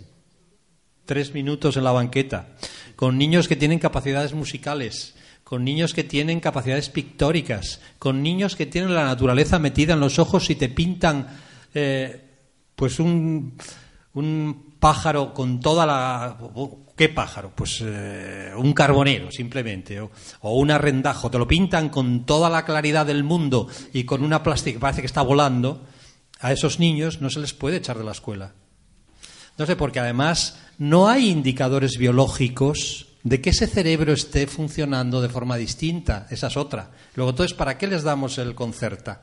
Y el, y, el otro, y la, y la otra para simpatina. ¿Para qué les damos? Estamos creando niños con unas consecuencias, y eso vale poco dinero, vale 6 euros, pero estamos generando niños que van a vivir la paradoja de la, de la experiencia educativa en una especie de paradoja de excitación. Y yo no sé si esto va a ser lo mejor para ellos. Luego, y además, no solamente tiene TDAH el niño, lo tienen los padres y lo tiene la escuela. Luego, entonces, o nos ponemos todos a una, como en Fuente Ovejuna, o nos ponemos todos de acuerdo, para resolver este problema, que no es un problema, sino de, de generar. Claro, la educación, y perdonarme de nuevo, la educación hay que, hay que aclararla, pero en dos pinceladas. Y no es prepotencia. Perdonarme si ofendo a alguien, porque al final ofenderé a alguien. Después de hablar y hablar y cascar, me vais a tirar los tomates. Pero bueno, mi voluntad y mi espíritu es conciliador y afectuoso. O sea que si no me acompañan las palabras, sillazo que te parió y no pasa nada. Ya, lo esquivaremos. Lo que sí quiero decir es que después de tanto. Yo entré en, el colegio a los tres años y no he salido. En la escuela, en la universidad, me da igual. Y ahora cuando voy a la universidad me dicen, ¿dónde vas? al colegio. al colegio, porque estoy aprendiendo yo ahora también. Entonces, bueno, ¿qué es lo que hay que hacer? Pues rescatar la personalización del discente, del alumno, rescatar la personalidad y fomentar la profesionalidad. Bueno, pues no hay, no hay, no hay manera. No hay manera con una ley, con otra, con otra y con otra, de, generar esa capacidad a los niños entre los 14 y los 16 años de bucles de formación progresiva para que vayan capitalizándose sus potenciales de inteligencia diversos. No lo hay. ¿Y por qué no la hay? Porque no hay un pedagogo que sea ministro de Educación. Ni siquiera Solana cuando estuvo. Cuando tengamos un ministro de Educación que sea doctor en educación, vamos a ver qué conseguimos. A lo mejor lo ponemos peor pero desde luego vamos posiblemente a, tratar de, entre todos, mejorar el ámbito de la, de la docencia. Porque es que si no es entre todos, no hay manera. No gestionamos adecuadamente el aula. Ni gestionamos la educación, ni gestionamos la formación, ni gestionamos el respeto de los niños. Porque los niños salen traumatizados y se van porque están hasta el gorro. Están hasta el gorro de descalificaciones, de falta de afecto. Y además es que es muy sencillo. Durante toda la primaria el niño tiene que salir gritando de la clase que su maestra le quiere. Y si no es así, es un fracaso. Y no digo más. Chao. Ya, ya me...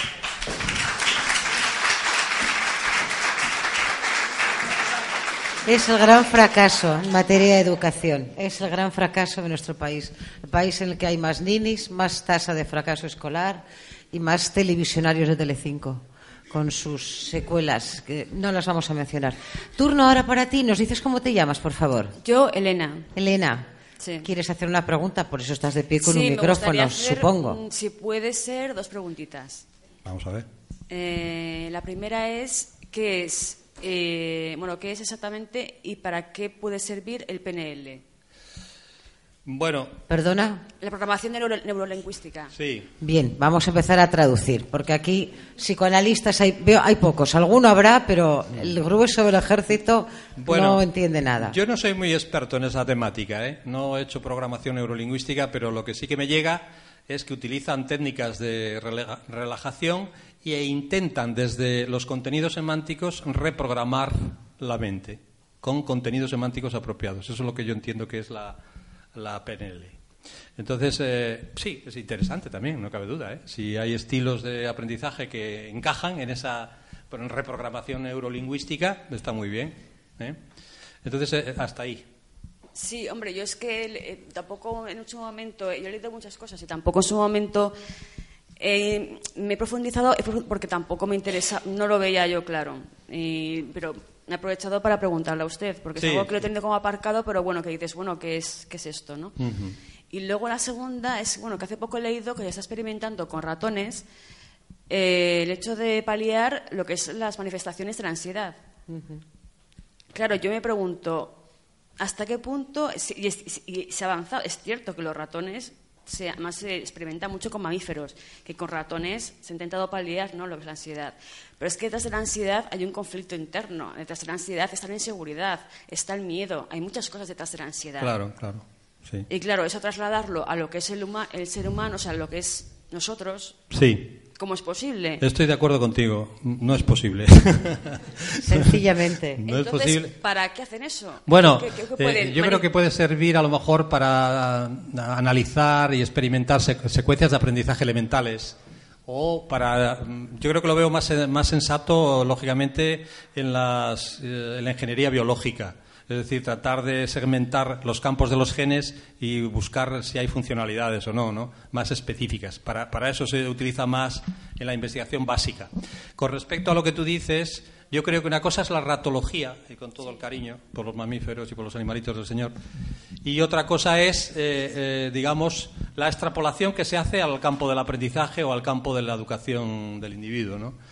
Entonces, mm, sí nos puede enseñar, pero yo creo que, que nos enseña más seguramente centrarnos en el estudio del hombre, en el estudio de la intimidad del hombre, como decía el maestro Luis Sencillo, que no tanto en los ratones, porque sí nos van a dar lecturas, pero mm, no sé si van a ser aplicables fácilmente en las cuestiones psíquicas y mentales.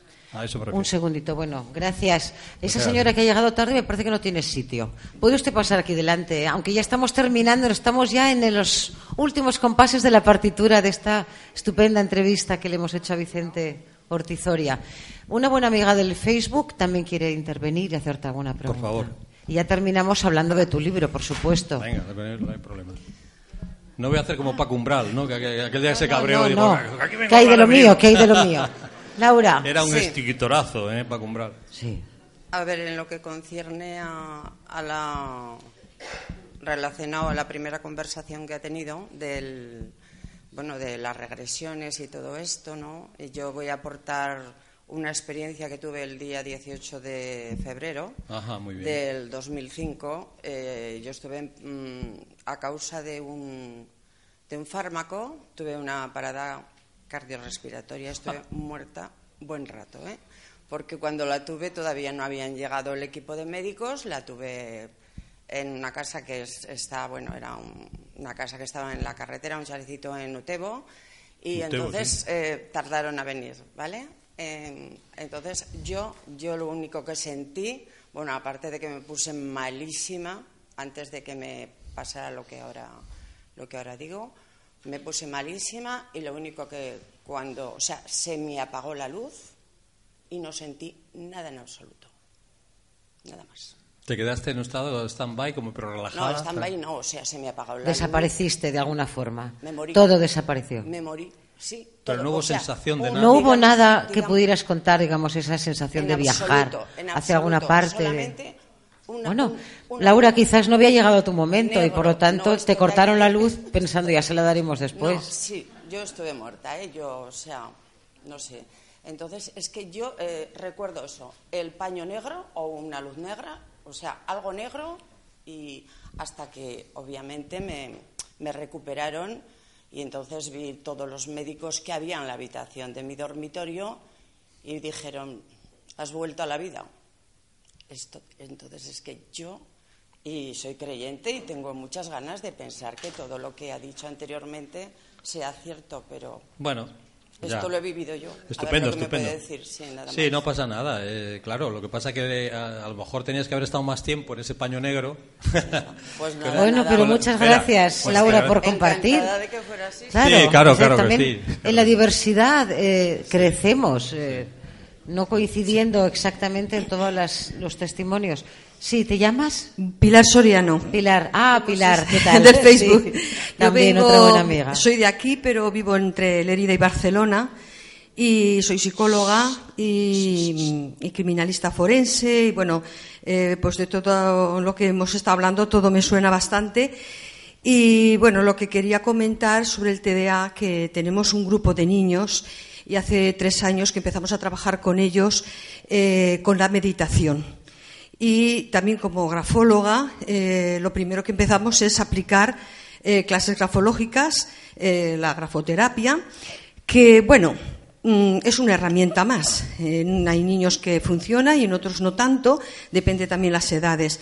Pero tanto los niños mm, con TDA como, por ejemplo, otro tipo de autismos y nos está yendo fenomenal el, el tema de la meditación. ¿eh? Claro, claro. O sea que yo animo pues a padres que puedan tener este problema que, que un poco puedan ir a algún sitio o alguna cosa porque les irá muy bien. Muy bien, muchísimas gracias, Pilar. Muchas gracias. Rápidamente ya, que estamos Eh, hola, agotando el tardes. tiempo, Nada, por favor. simplemente una pregunta. Eh, es sobre el tratamiento de la hipnosis en enfermedades neurológicas Ah, sí. que cursan con trastorno del movimiento, en este caso la distonía. Entonces se ha observado que hay un- una mejora con, eh, con hipnosis y con el sueño. Eh, la distonía es un trastorno del movimiento involuntario eh, que es del sistema nervioso central. ¿Me podría explicar un poco si sabe algo de este tratamiento? ¿Cómo se, Bueno, se pues hace? básicamente se trataría de una retroalimentación desde la respiración y la relajación a los sistemas hipotalámicos para que produjeran de alguna forma una disminución de ese rango de repetición muscular atónito, eh, perdón, atónico y, de- y del espasmo ¿no? muscular. Yo creo que todos los, todos los eh, temas que estamos aquí tocando, todas las técnicas de relajación y todo eso, pues funcionarían bastante bien, ¿verdad? Eh, a ver, esto es como tratamiento paliativo, Sí. Pero eh, que da muy buenos resultados. Hombre, ayuda, ayuda. Lo que pasa es que no sé exactamente eh, qué técnica se emplea. cómo se Relajación, hace. respiración, respiración profunda, relajación y técnicas de... O sea, no llegando a una hipnosis total. No, no es necesario. Vamos ya, por favor, con la última. Es que estoy un poco incómoda porque quizás hemos apurado mucho el tiempo. Si hay una amiga ahí al fondo que también te pedimos que nos digas quién eres y te dejes ver para que todos podamos apreciar. Soy Felicidad y no... Qué bonito nombre, ¿no? Felicidad. Qué suerte.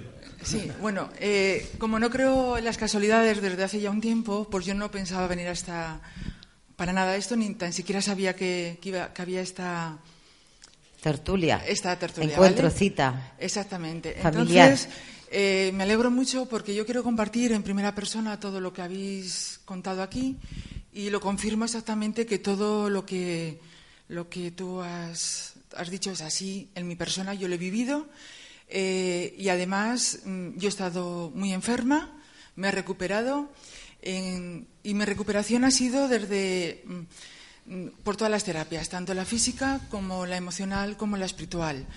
La espiritual, mm, dícese desde el punto religioso cada cual el que tenga que ser, yo ya no entro en esa situación. La física, importantísima, en la etapa de la vida de cada persona la tenga que llevar, eh, porque esto de la medicación es como que nos da mucho miedo tener que tomar esa parte médica, que como tú bien has dicho, hay un momento en la que tiene que ser y en la, en la otra que no tiene que ser, y la emocional, que todo lo que tú has explicado, que para mí esto hace unos años me sonaba chino y no tenía absolutamente nada que saber, bueno, pues para mí hoy en día es importantísimo. Yo hoy puedo decir que tengo dos hijos que ya están en sus universidades, ya uno ya ha terminado su carrera y que para nada nadie apostaba por mi vida, que yo ya me hubieran enterrado hace 22 años y que quiero agradecer muchísimo la oportunidad de las personas que tampoco conocía, que las he conocido esta tarde, de que me hayan invitado a venir y animar muchísimo a la gente que no conoce lo que él ha compartido a que de verdad por lo menos os la oportunidad, que os la oportunidad a investigar un poco en vuestras vidas, a priorizar. Y yo simplemente también, tú has dicho lo de la centrifugadora, yo tenía cinco emisoras en mi cabeza, hablándome a la vez y, y cada una, pues una era Cadena Dial, la otra era Radio Le, la otra era eh, la COPE, la otra era cualquiera. Y yo no podía tener tranquilidad ni paz. Y como yo no tenía paz, pues todo mi entorno era conflicto, todo, mi, mm, todo era mal. Y yo atraía a mi vida todo traje negativo. Hasta que pude traer a mi vida cosas buenas. Y, y vienen, porque igual que viene lo malo, viene lo bueno. Eso quería compartir por si alguien le sirve. Muchas gracias. Felicidad, de verdad. Muchísimas gracias. Hace honor a su nombre. Vicente, vamos a hablar de tu libro finalmente. ¿eh? Vicente Ortiz Oria está mm, saliendo en este momento de los fogones de cocinar su último libro. Y dice así en la contraportada, y ha traído algunos ejemplares por si os apetece y os animáis a adquirirlo y empezar ese viaje también un poco de búsqueda personal, de búsqueda del bienestar, porque solo es verdad, si nos sentimos bien nosotros, estamos a gusto dentro de nuestra propia piel y somos y nos consideramos personas valiosas. El mundo puede cambiar a nuestro alrededor. Quizás como meta inicial, no quiero cambiar el mundo, pero sí quiero cambiar el pequeño mundo que me rodea. Este es un libro eh, que es un camino de vuelta, una mirada transpersonal y humanista a aquello que dejamos atrás y que deberíamos recordar. Es una invitación a regredir y pensar y repensar el amor, las relaciones, la paz, los animales, la alimentación, la educación y la terapia. Vivimos en un planeta maravilloso que podríamos disfrutar entre todos si reaprendiéramos nuestro oficio de vivir. Me quedo con esa idea de que formamos parte de un universo común, un universo lleno de inquietudes, un universo al que hemos venido para no solo formar parte de él y, él de nosotros, sino para tratar de entenderlo y tratar de aspirar a una vida un poquito más rica, ¿eh? una vida más valiosa, una vida más llena de, de inquietudes. Para eso estamos aquí y también para compartirlo con todos. Si os hemos ayudado en algo y hemos abierto un poquito más vuestros ojos, que ya los teníais abiertos, si no, no hubierais venido, nos alegramos, porque yo creo que sí, estamos en este camino porque somos polvo de estrellas y a ellas volveremos alguna vez, en el supuesto de que ellas no nos habiten ahora, que puede ser. Bueno, que nos habiten la- las estrellas. Bueno, es, es- es un tema que es, es complejísimo, se nos escapa de momento, pero bueno, Pues vamos. podemos volver otro día, Vicente, y, y abordamos. Sí. ¿eh? Yo creo que lo que si otro día podría caber la posibilidad es de presentar sujetos que han vivido la experiencia regresiva en sus propias carnes, como por ejemplo eh, el doctor Miguel David Guevara Espinar, que es psicólogo, psicodramatista, Ah, etcétera. es un caso espectacular. Trabajó 10 años conmigo con la técnica esta de regresión y el libro eh, lo, lo titulé así yo, El secreto del caso 11, eh, porque claro, al, al principio, pues durante este tiempo era, manteníamos una distancia, ¿verdad? racional y necesaria para poder trabajar. Ya con el tiempo, con, después de 15 años, ya nos hemos ido acercando un poco más y hemos ido compartiendo pues experiencias educativas y demás, porque él también en este momento es profesor, ha sido profesor de la facultad. Y claro, mm, pues eh, estamos a punto también de volver a, reintentar una publicación nueva con las últimas 40 sesiones de los últimos tres años y medio. Y es un libro muy, muy interesante porque ahí tiene muchos secretos, ¿no? No tanto por el deseo de que lo adquiráis, sino porque lo leáis con calma en el sentido de que te dan eh, perspectivas muy sugerentes de lo que son las estrellas, las estrellas internas, las estrellas de la vida, la vida como una vida y la vida como pasado y la vida como pasados. Entonces, desde esa perspectiva yo creo que es muy interesante este trabajo.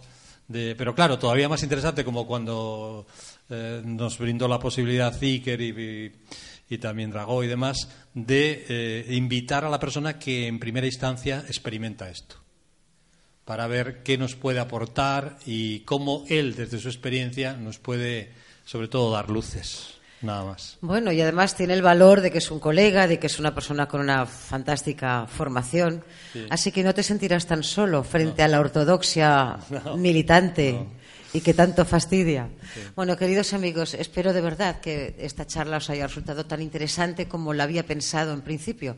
Siempre hay un componente que es completamente volátil dentro de esta situación y es que empiezas a desarrollar un tema, el tema deriva hacia otras cosas y tú sigues ese hilo, pero al final espero que haya resultado interesante, porque para eso nos hemos encontrado hoy aquí. Gracias. Como no nos vamos a ver hasta después de Navidades, que tengáis unas fiestas felices, ¿eh? felices.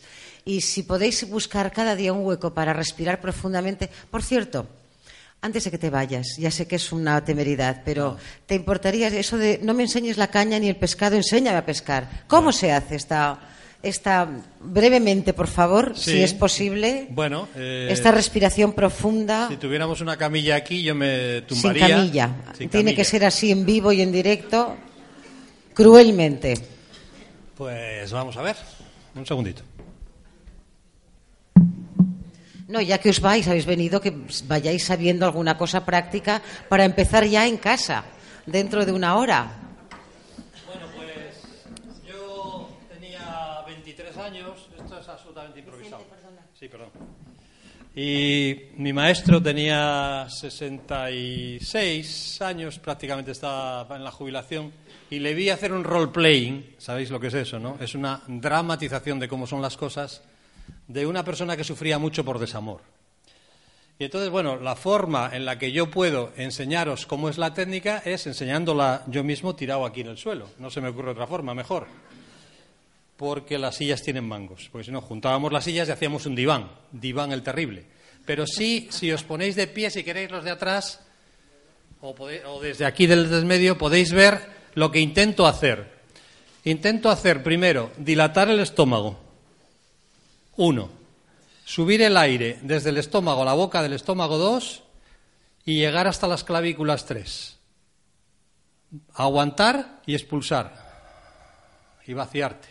Y entonces al vaciarte, esta es la técnica de la respiración. Una la hago en tres tiempos porque es en cinco, pero bueno, para que es, es más fácil. Entonces, en vez de meter la barriga como hacemos todos para presumir, hay que sacarla, la barriga, para respirar. ¿De acuerdo? Entonces, primero uno, dos, tres y expulsamos. Pero en condiciones. Inhalar por la nariz siempre, Entonces, expulsar a lo mejor por la boca. Se ve mejor así, ¿eh? porque lo prometido es deuda. Levantaros, levantaros por ahí para que os... No os privéis, de verdad que esto es una experiencia para contar a los hijos. Entonces es relajarse en cualquier sitio. Si uno se puede tirar al suelo, no pasa nada. La lavadora puede con todo. Fijaros ahora en el movimiento 1 del estómago. Solamente en ese movimiento. ¿Veis? Esto es un pequeño embarazo. Entonces aquí lo intercostal baja, se afloja el, el tema de suspensión pulmonar, diafragma, y el segundo movimiento es inhalar hasta, las hasta aquí, hasta la boca del estómago, y el tercero hasta las clavículas. Mantener y expulsar. y al expulsar, meter la barriga. Se hace otra vez hasta 30 veces, no pasa nada. 30 veces. Si esto lo hacéis tres veces al día, bueno, vamos a suponer dos, porque no os exijo mucho, por ejemplo, en la siesta y al dormir, os cambiará el cerebro. Y al cambiaros el cerebro, os cambiará la mente.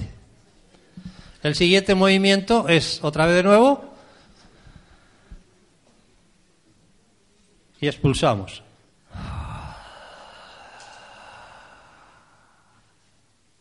Y de nuevo. Aguantamos. Oiremos a veces un latido, un latido cardíaco, no hay problema, no pasa nada. Y expulsamos.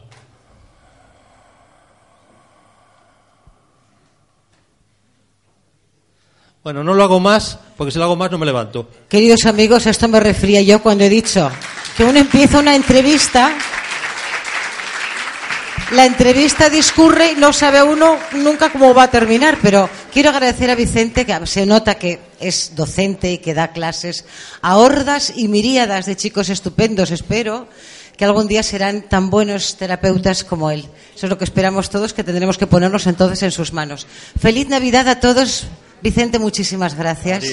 Me has dejado completamente fuera de juego, ¿eh? No me imaginaba yo que estabas dispuesto a tirarte al suelo y ejecutar los movimientos. Por favor, por favor, hacerlo. No lo toméis a broma. Os cambia la vida. Es una bobada, pero una bobada que, que cambia la mente. Algo que hemos aprendido en este día de San Juan de la Cruz. Gracias a todos. Nos vemos en el próximo mes de enero. Felices fiestas.